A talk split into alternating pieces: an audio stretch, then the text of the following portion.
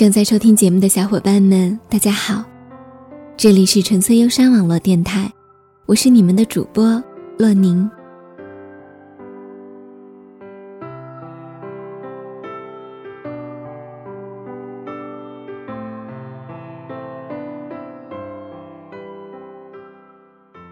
最近我新认识一个姐姐，她的绰号叫核桃。核桃姐是个东北女孩。个性爽朗，笑容明媚，为人特别热情。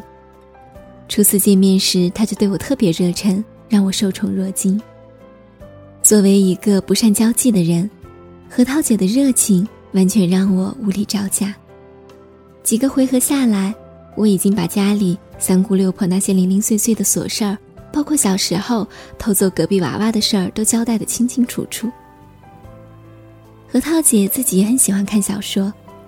他说：“生活过于平淡，别人笔下的故事倒是充满着曲折，也充满着趣味，很精彩。”在我们几个女汉子砍天砍地时，核桃姐夫一直安安静静地坐在旁边，偶尔提醒一下核桃姐不要吃雪糕，或者递杯生姜红糖水过来。核桃姐夫斯斯文文，有些瘦弱，核桃姐却身材高挑，明媚动人。很难想象，这两个截然不同的人竟然会在一起这么多年。应该每个女孩都曾幻想过，我未来的那个他，要脚踏七彩祥云来到我身边，替我除去前路所有艰难险阻。但很明显，在他们的生活中，披荆斩棘的那个人是何涛姐。早年她在北方孤身闯荡。练就一身铜皮铁骨，坐上高级主管位置，拿着上万月薪时，核桃姐夫只是一个小小的实习生。那你怎么偏偏看上他了呢？我开玩笑的问。核桃姐夫也在旁边，听到我的话，只是腼腆的笑笑，转身进了厨房，开始准备晚上的美味大餐。卤水点豆腐，一物降一物。核桃姐笑着说。妩媚的大眼中带着温和的笑意。他说：“以前在北京和客户谈生意，半夜喝得酩酊大醉，经常是独自一人回家。后来也是客户请客吃饭，一直闹到午夜两点。他本来想打车回家，没想到何涛姐夫竟然冒着大风来接他。回到家后，他吐得一塌糊涂，醒来时却清清爽爽，一如往常。刚洗漱完。”他就喝到了暖暖的白粥。这些小事儿，能够做到的人很多。核桃姐说：“但是能够坚持数年如一日的又有几个呢？”认识核桃姐夫时，她刚和男朋友分手，暴饮暴食半个月，身材没有变形，却长了满脸的痘痘。想着没人会追求她，核桃姐夫却冒了出来。说的那句话，直到现在他都记忆犹新。你变丑了没关系，这样我就敢追你了。话听着有点趁虚而入和讽刺的感觉，但他说，他偷偷哭了。一个人如果真正喜欢你，他会包容你的一切，不管你是美是丑，是好是坏，容颜绝世也抵不过年华老去的一天。之后没多久，两人开始正式交往。厌倦都市的两个人回到这个小城市，开始新的打拼。说到这里，他走进厨房帮核桃姐夫打下手。核桃姐夫递给他一勺奶白的大骨汤食味，两个人说说笑笑，脸上的笑容一直没有停过。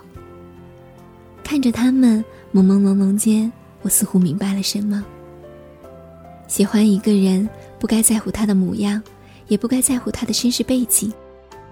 应该在乎，也唯一该在乎的是这个人对你好不好。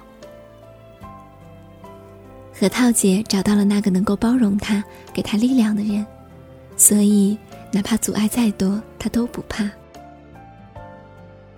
在这个世界，并不是所有的爱情都能够波澜壮阔、刻骨铭心。恰巧大多数人拥有的。都是一份简单平凡的爱情。平凡的爱情如何不平凡？关键在于我们是不是能够遇到那个人。吃着核桃姐夫亲手准备的晚餐时，我的心底忽然涌出百般滋味。想了想，可以总结成这样几句话：没有谁的感情能够一帆风顺、完美幸福，但我们总会等到那么一个人。他可能不如想象中那样强大，那般美好，但他却会对你好，可以包容你的一切好与坏。那个人总会来的，只要你有足够强大的内心，静静等待。到了某个年纪，你就会知道，一个人的日子真的难熬。渐渐开始尝到孤单的味道，时间在敲打着你的骄傲。过了某个路口，你就会感到，彻夜陪你聊天的越来越少。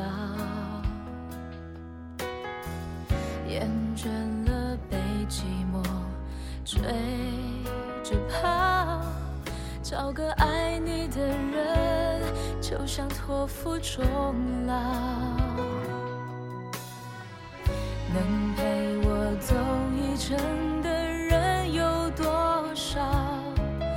愿意走完一生的更是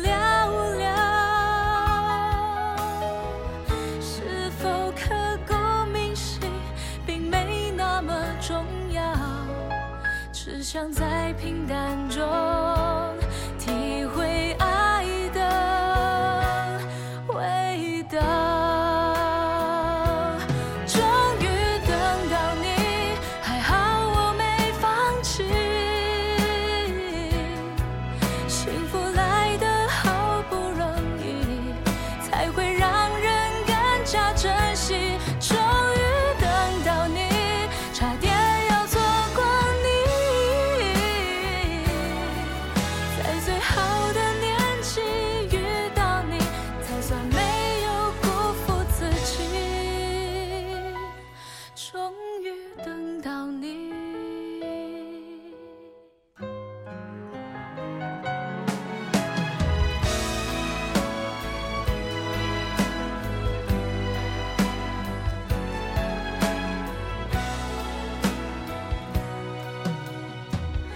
能陪我走一程的人有多少？愿意走完一生的更是寥寥。是否刻骨铭心，并没那么重要，只想在平淡中